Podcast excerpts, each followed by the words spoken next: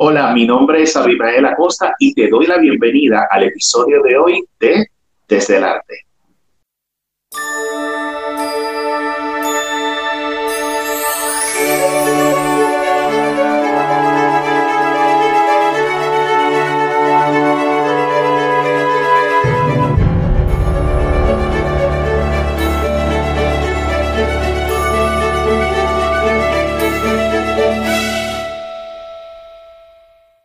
Pensé que lo sabía todo y no sabía nada. Nuestro invitado de hoy es un actor fuera de liga. Este actor puede actuar en español, en inglés, en francés, en italiano y en alemán. Yo no conozco ningún actor que pueda actuar en todos esos idiomas. Así que le doy la bienvenida a Carlos Leal. ¿Cómo estás, Carlos? Hola, muy bien, gracias por tenerme aquí. Y lo siento por mi castellano, porque de verdad lo practico bastante poco, así que seguramente que tendré mm, ah, de vez en cuando unas palabras que se me van, que ya no me acuerdo cómo decir las cosas. No te preocupes. no te preocupes, eso es lo de menos. Carlos, cuando yo te conocí hace varios años, me pareció interesante que llegaste en skateboard o, lo que la gente conoce en patineta. Y esta frase que acabo de leer tuya eh, denota, al igual que esa experiencia que tuve cuando te conocí, denota algo bien interesante de un actor que tiene una experiencia internacional como la tuya. Y es que a pesar de tener una carrera tan grande, tienes los pies sobre la tierra todavía al día de hoy. ¿Cómo se hace eso, Carlos? ¿Cómo se mantienen los pies sobre la tierra? Bueno, no sé, yo de verdad los pies sobre la tierra es lo único que me queda. Eh, mira, yo soy hijo de inmigrantes españoles, gallegos, que se fueron a Suiza en los años 60. Eh, gente muy modesta, eh, em, una familia muy, bueno, muy normal. Y mis padres estuvieron, mi padre y mi madre estuvieron trabajando toda, toda la vida para, mm, para tener pues lo que se necesitaba tener para, para los hijos, para la familia.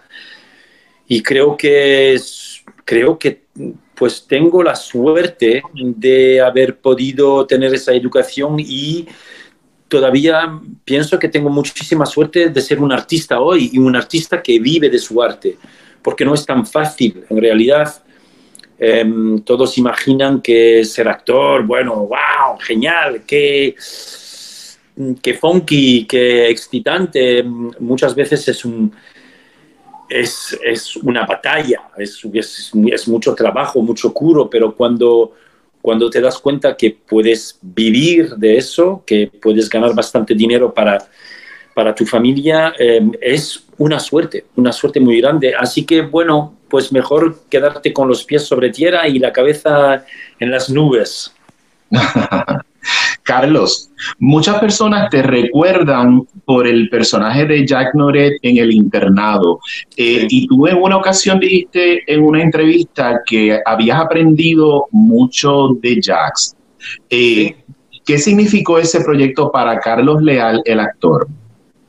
Bueno, ese proyecto no a veces haces proyectos y no sabes lo que va a pasar con, ese proyecto, que sea una película, una serie, una obra de teatro.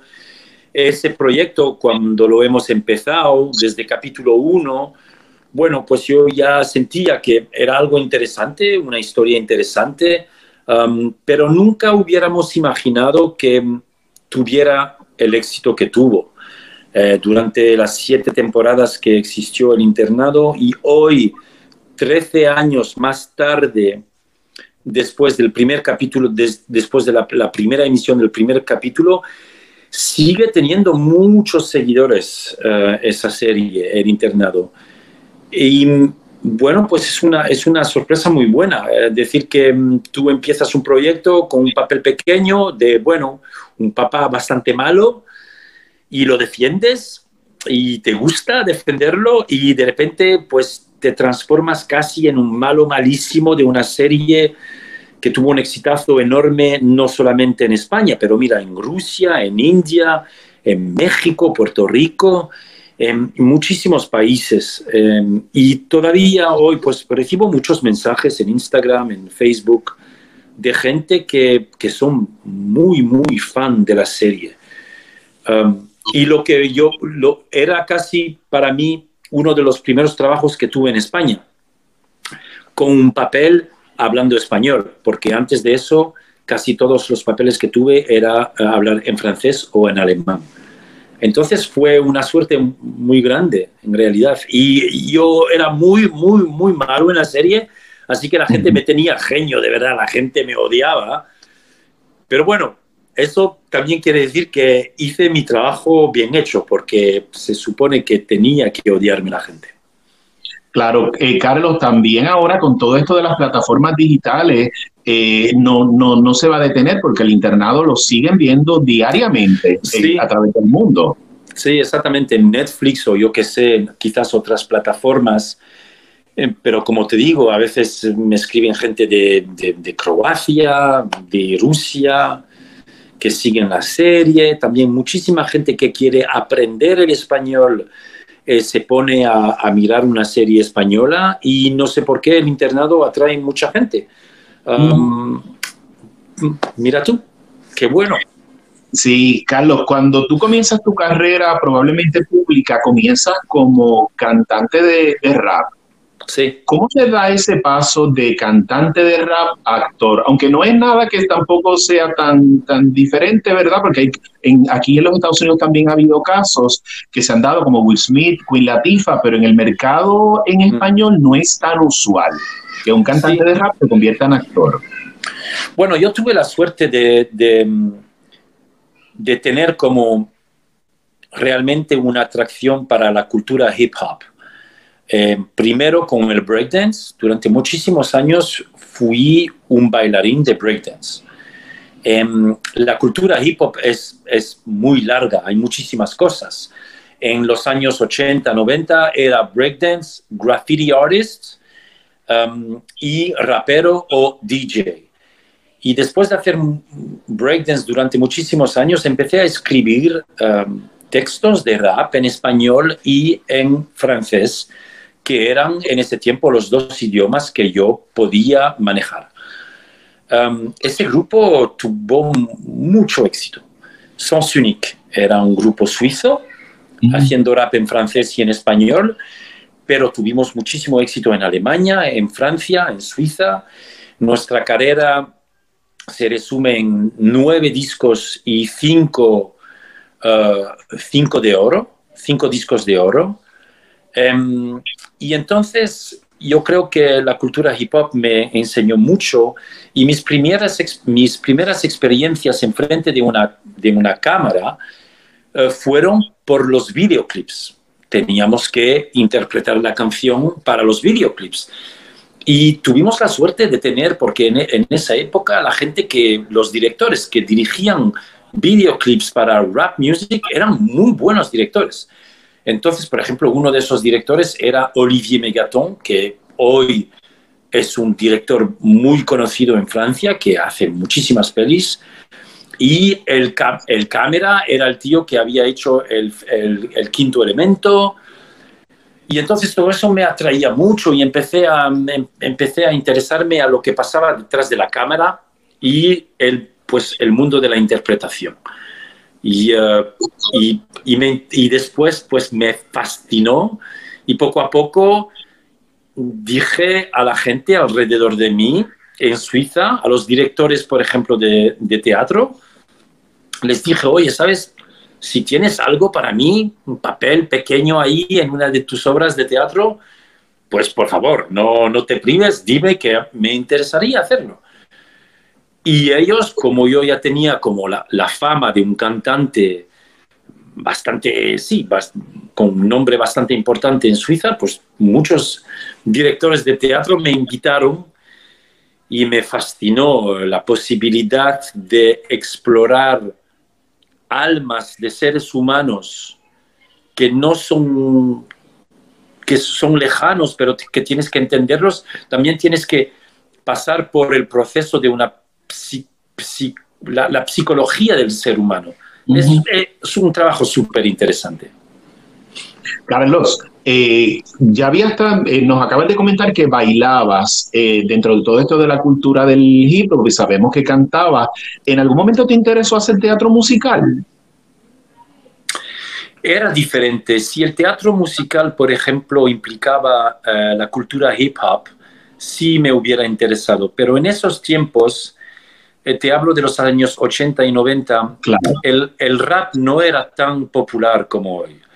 Eh, hay que saber que hoy el rap es casi la música la más popular del mundo.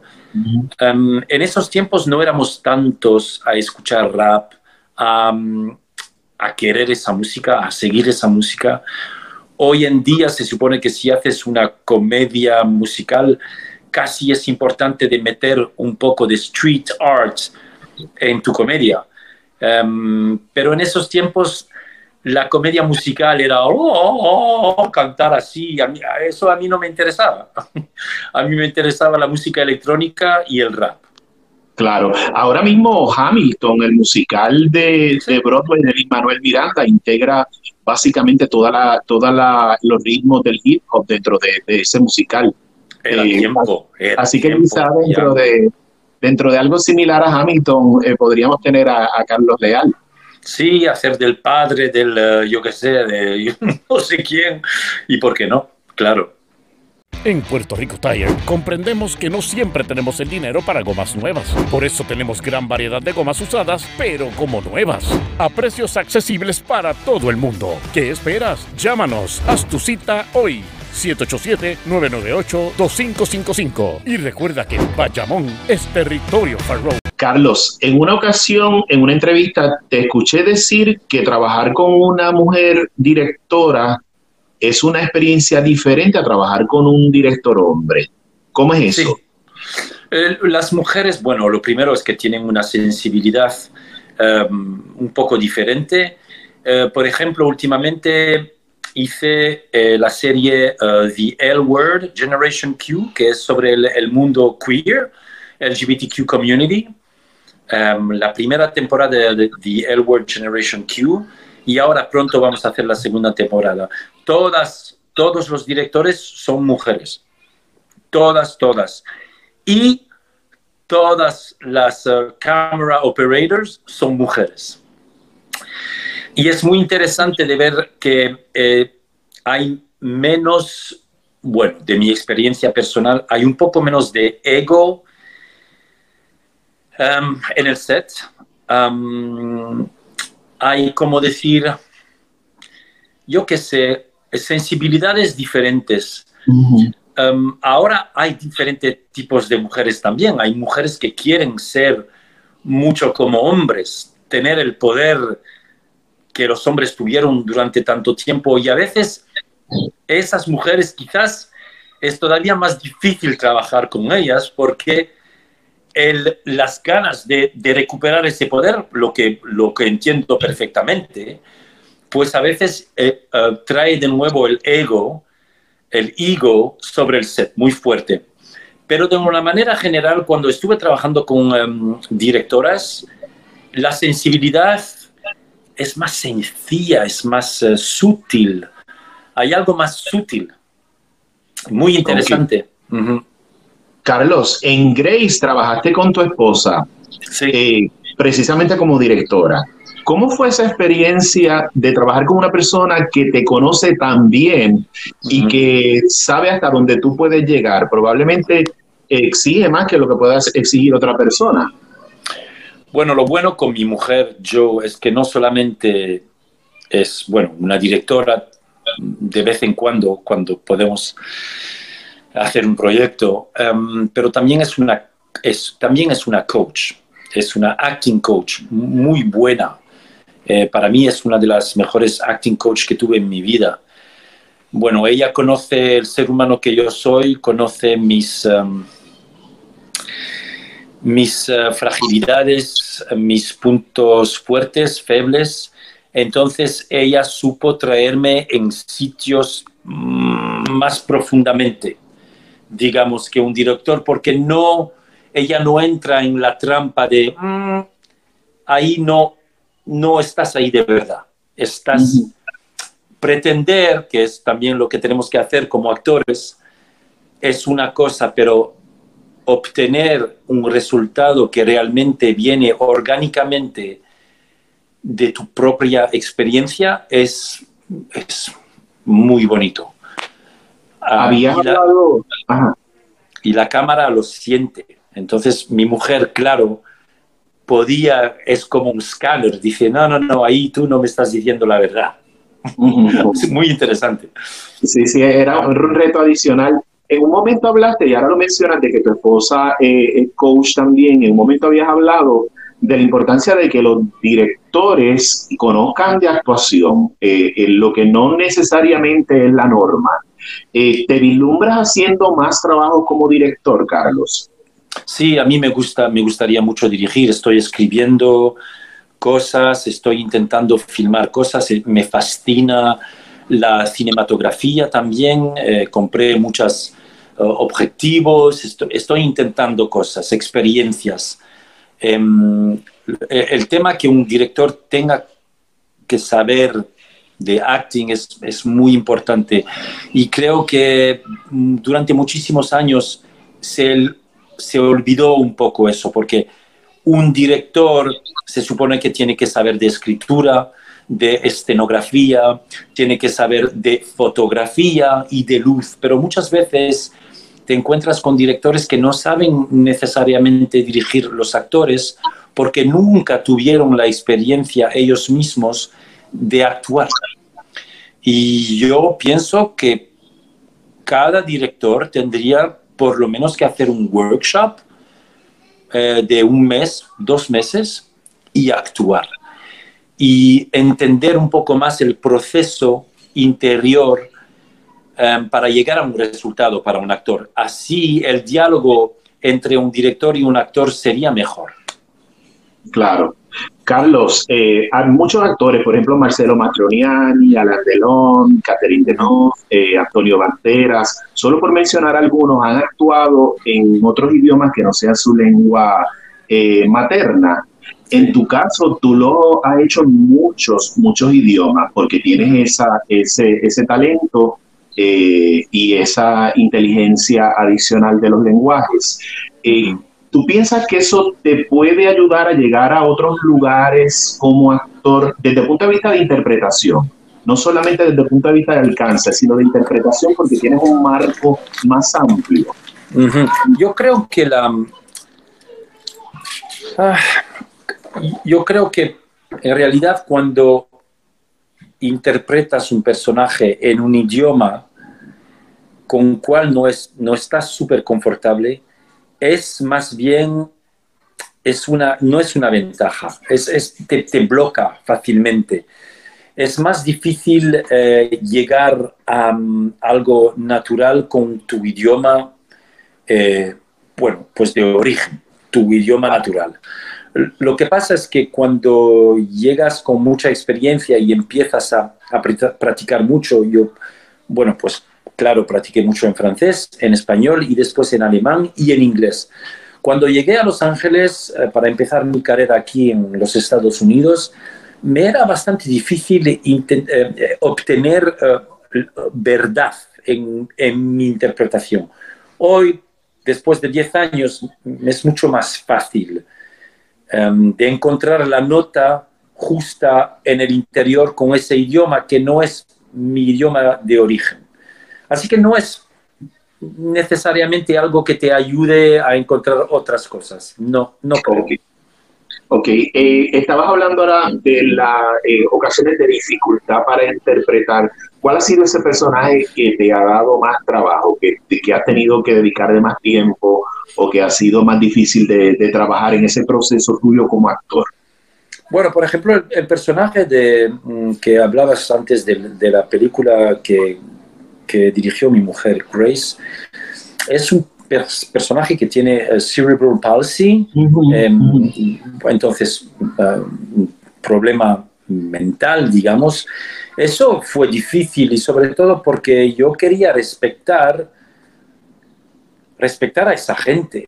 Em, entonces pasé como un mes casi en unos, en un centro donde gente con problemas mentales eh, practican el arte. Eh, y em, eso fue un trabajo muy duro y, largo y todavía hoy, bueno, mi madre cuando vio la película no me reconoció y eso que estoy en casi cada, cada plano, pero no, no, me reconoció porque estaba totalmente transformado y, claro, mi, mi, actitud, mi comportamiento era muy diferente.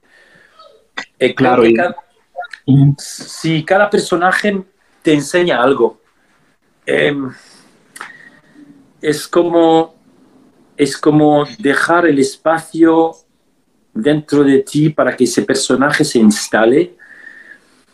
Entonces tienes también que tener mucha tolerancia.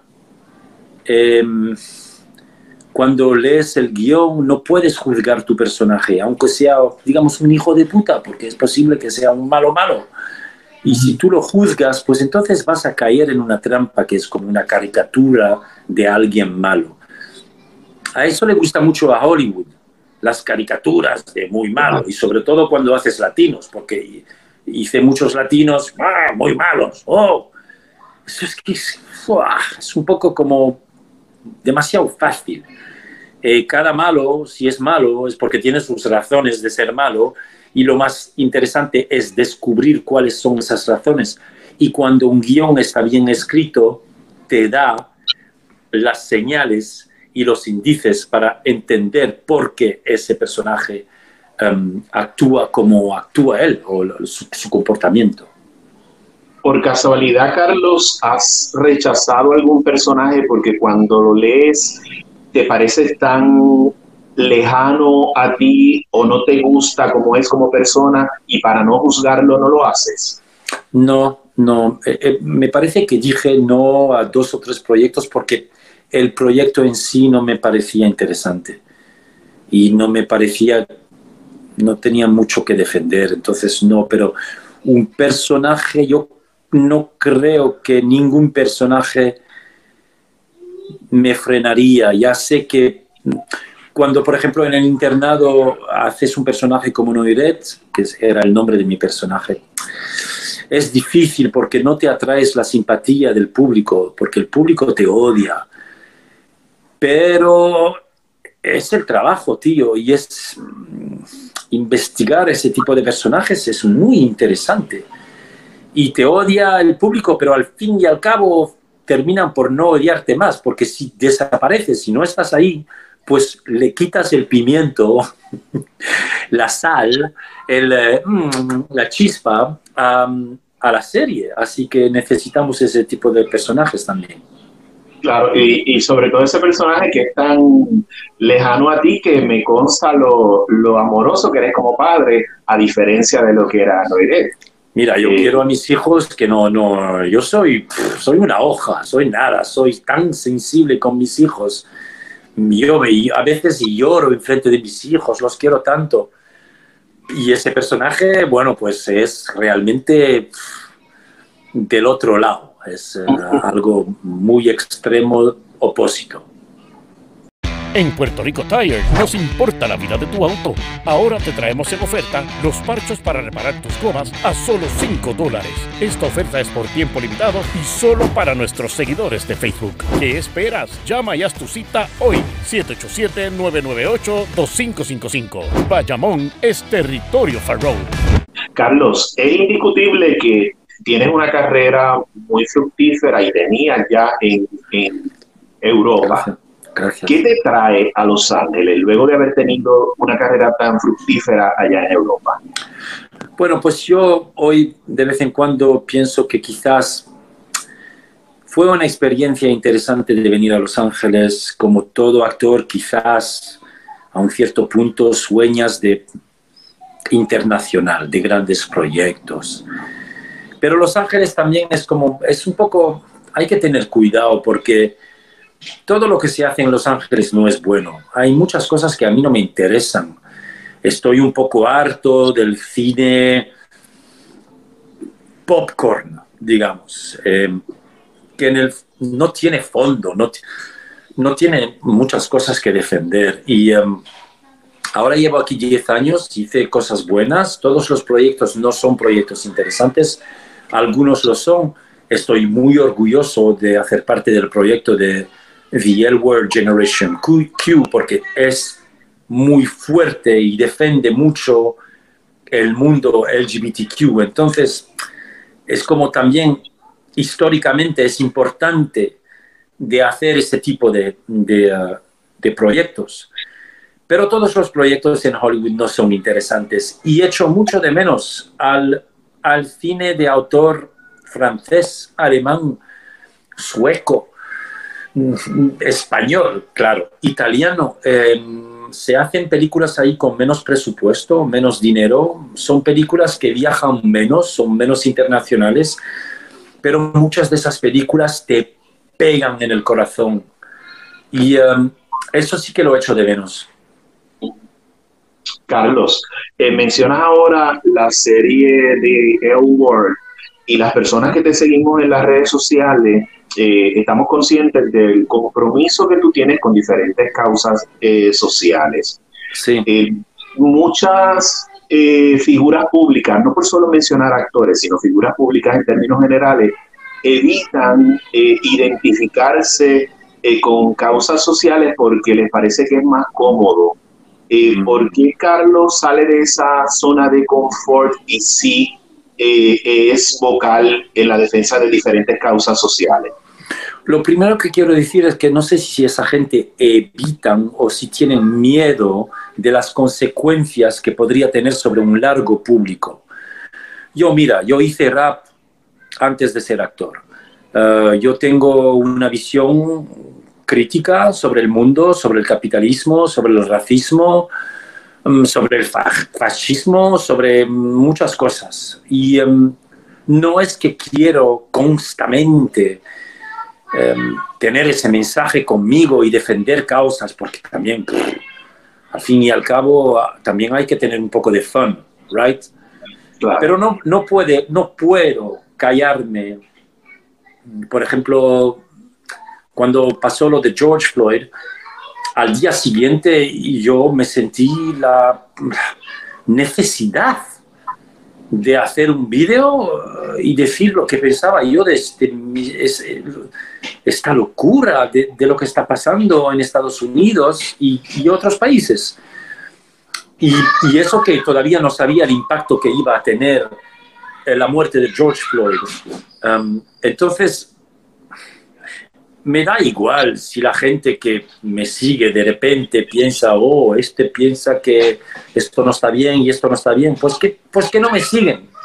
Prefiero quedarme auténtico, ser un artista auténtico y, y, si eso pues me bloquea en tener algunos proyectos, seguramente que al final esos proyectos quizás no serían interesantes para alguien como yo, porque quiero ser auténtico y quiero, hay causas que quiero defender y, las defiendo y me parece que un artista en su corazón, en su alma, tendría que tener ese comportamiento. Ahora sí, entiendo que políticamente es, es peligroso si tienes un nombre muy grande, si eres un actor muy famoso, de empezar a, implicarte en causas. Pero yo duermo mejor si eh, digo lo que pienso. Carlos, hablando de eso mismo, desarrollaste un proyecto que se llama Dos Amigos entre París y Los Ángeles. Sí. Eh, ¿Puedes hablarnos un poquito de ese proyecto? Yo le he estado siguiendo. Un proyecto muy simple y muy muy natural en el fondo. Yo y uno de mis mejores amigos en París, que también es actor, eh, cuando empezó el confinamiento hemos pensado, mira, quizás podríamos hacer algo con esto eh, simple, con nuestros teléfonos y un testigo de lo que pasa en Los Ángeles y un testigo de lo que está pasando en París. En París. Y entonces hicimos esto que se llama París Virus Los Ángeles, que son pequeñas cápsulas de dos minutos y él dice algo o filma algo o dirige algo en París y yo algo en Los Ángeles y después ponemos las dos cosas juntas. Y no es solamente que nos mantenió un cierto ritmo durante el confinamiento porque al fin y al cabo también era algo que nos motiva, es, es un motor de motivación, ¿no? De tener un proyecto que puedes hacer. Pero también nos hemos dado cuenta que la gente les gustaba mucho. Uh, no es que tuvimos muchos seguidores, porque tampoco, tampoco no, no, tuvimos el tiempo de desarrollar ese proyecto muy a fondo, pero la gente que los miraba le, les tocaba mucho, muy emocionados. Entonces es uh, un placer, como una primera serie uh, que hemos dirigido nosotros. Muy, muy, cutre, muy simple, pero una serie. Sí, el, ahora mismo el, la, la cuestión de la pandemia sirvió para que muchos eh, creadores de diferentes disciplinas del arte tuvieran la posibilidad de hacer muchas cosas. Eh, por ejemplo, ese proyecto tuyo, para mí yo es, estaba siguiendo el proyecto y en un momento no salía y me servía hasta como de una ventana hacia lo que estaba sucediendo afuera porque yo no lo estaba viendo, ah, porque estaba, estaba, desde mi casa. Y Carlos, en otra ocasión te vi hablando de este concepto de familias de creación eh, para hacer proyectos. Eh, ¿Me puedes hablar un poquito de eso? Yo creo que cuando eres joven es importante de crear familias, comunidades, eh, como artista.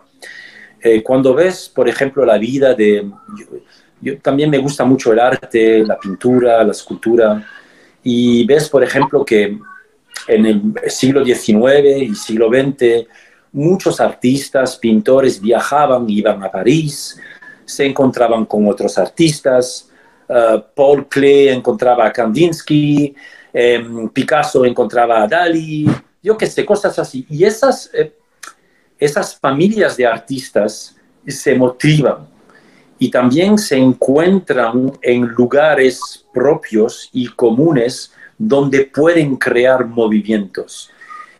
Y aunque seas actor, me parece que es muy importante que puedas crear tu familia cuando eres joven, con un grupo de directores, productores, eh, eh, yo que sé, gente a quien les interesa el cinema y también escritores, etc. Y bueno, no es tan fácil porque esas familias después te, te, te obligan a quedarte en el mismo sitio. Y yo claro. como me moví tanto, me moví de Suiza a París y de París a Madrid y de Madrid a Los Ángeles, las familias después, ¡pum!, se explotan. Pero bueno, es un consejo que doy a toda la gente que empiezan en un arte. Es importante de tener tu punto de vista individual, pero creo que a un cierto punto es, es también importante de tener una familia con quien puedes compartir tu arte. Claro, y, la, y las colaboraciones entre artistas, por ejemplo, eh, en España, desde la época de Lorca, por ejemplo, claro. Federico García Lorca, Dalí, Buñuel, eh, que crecieron artísticamente juntos claro, eh, mira, en un momento Buñuel de la Dalí, historia. el surrealismo, fantástico. Claro, y nosotros ahora mismo que tenemos este tipo de plataformas que nos, nos eh, elimina las distancias, vamos a decir así, y tú lo demuestras con este proyecto que hiciste con tu amigo en uh -huh. París, eh, Carlos, básicamente eh, tu carrera entre Europa y Los Ángeles eh, ha seguido creciendo. En el mercado latino, cuando te digo latino, te hablo de los países de, de Latinoamérica. Eh, sí. ¿Has trabajado? Pues desgraciadamente no, no tanto. No trabajé con directores latinoamericanos. Eh, sé que, bueno, los proyectos que hago aquí, eh, muchas veces viajan, viajan mucho. Y pues queda también, como decía antes, la memoria del internado, pero me gustaría más trabajar más en español, me gustaría trabajar con directores sudamericanos. Eh, y, bueno, pues de nuevo, no sé si estar en Los Ángeles es el mejor sitio donde pueda encontrar ese tipo de, de encuentros, pero me interesa eh, mirar películas de autores, por ejemplo, bueno, sí, miro Netflix, pero también tengo otra plataforma que se llama Canopy, que es una plataforma que tiene muchísimo más cine de autor y me intereso al cine latinoamericano y al cine internacional. Y espero que tenga la posibilidad de encontrar más directores del sur, sí. Claro, y, y, para que también ese público eh, vea la, todo lo que Carlos Leal puede aportar y ha aportado al arte, más allá de la idea del internado, ¿verdad? Porque eh, ese público de Latinoamérica te recuerda principalmente por el internado, claro, aunque tiene una carrera tan vasta como la que tiene. Carlos, del, el, en el rap, voy a volver un momentito al rap, eh, en el rap en español, eh, ¿te gustaría hacer colaboración con algún otro cantante de rap? Porque he visto que las has hecho en francés y las has hecho en inglés. Yo creo que mi nivel de rap hoy no, no tengo el nivel de rap necesario que se necesita para lanzarme de nuevo en eso. Yo hoy hago música electrónica, cuando no trabajo como actor, hago mis proyectos de música electrónica y canto. Eh, también se puede ver sobre mis, eh, mis redes sociales los, los videoclips.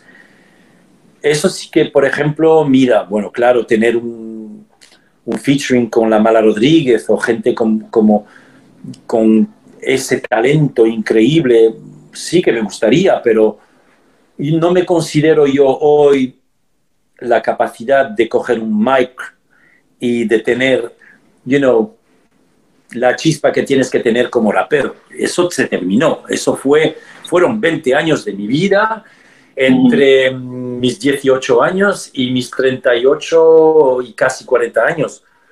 Hoy musicalmente hago algo diferente y hoy como actor mm, lo que me gustaría sí hacer es interpretar em, eh, personajes en videoclips de raperos españoles. Eso sí que me interesaría.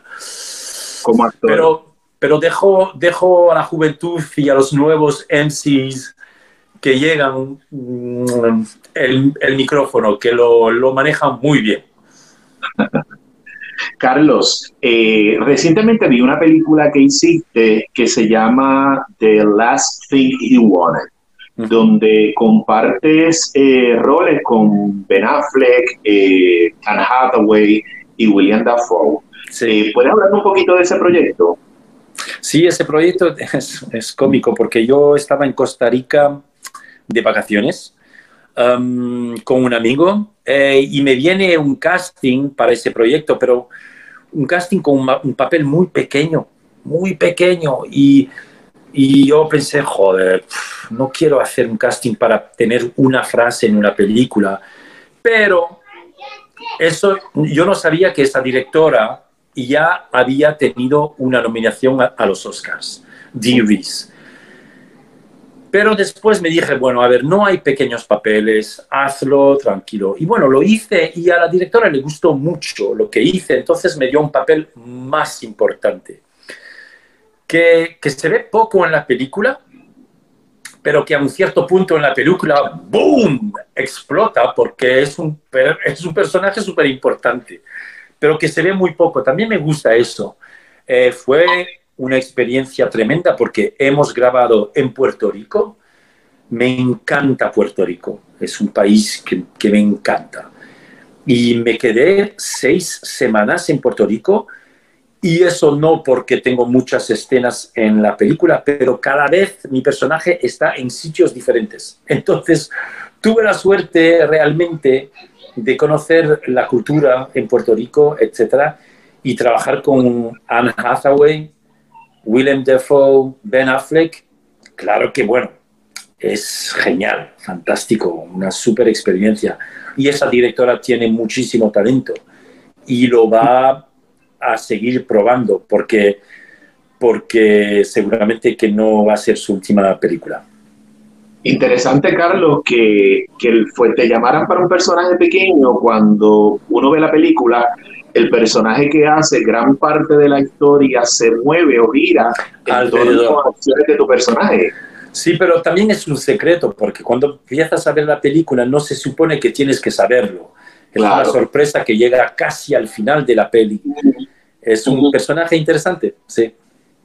Sí, es un ejemplo de que nunca sabemos de dónde puede salir una gran oportunidad de un personaje como este. Claro eh, ante el gran éxito mundial de la Casa de Papel, Carlos, que ha revolucionado el mundo completo, esta serie española, ¿te ves trabajando en España nuevamente en proyectos como estos, como series, me que un compromiso de tiempo? me gustaría muchísimo. Y pienso, y no, y no, no, mira, realmente no.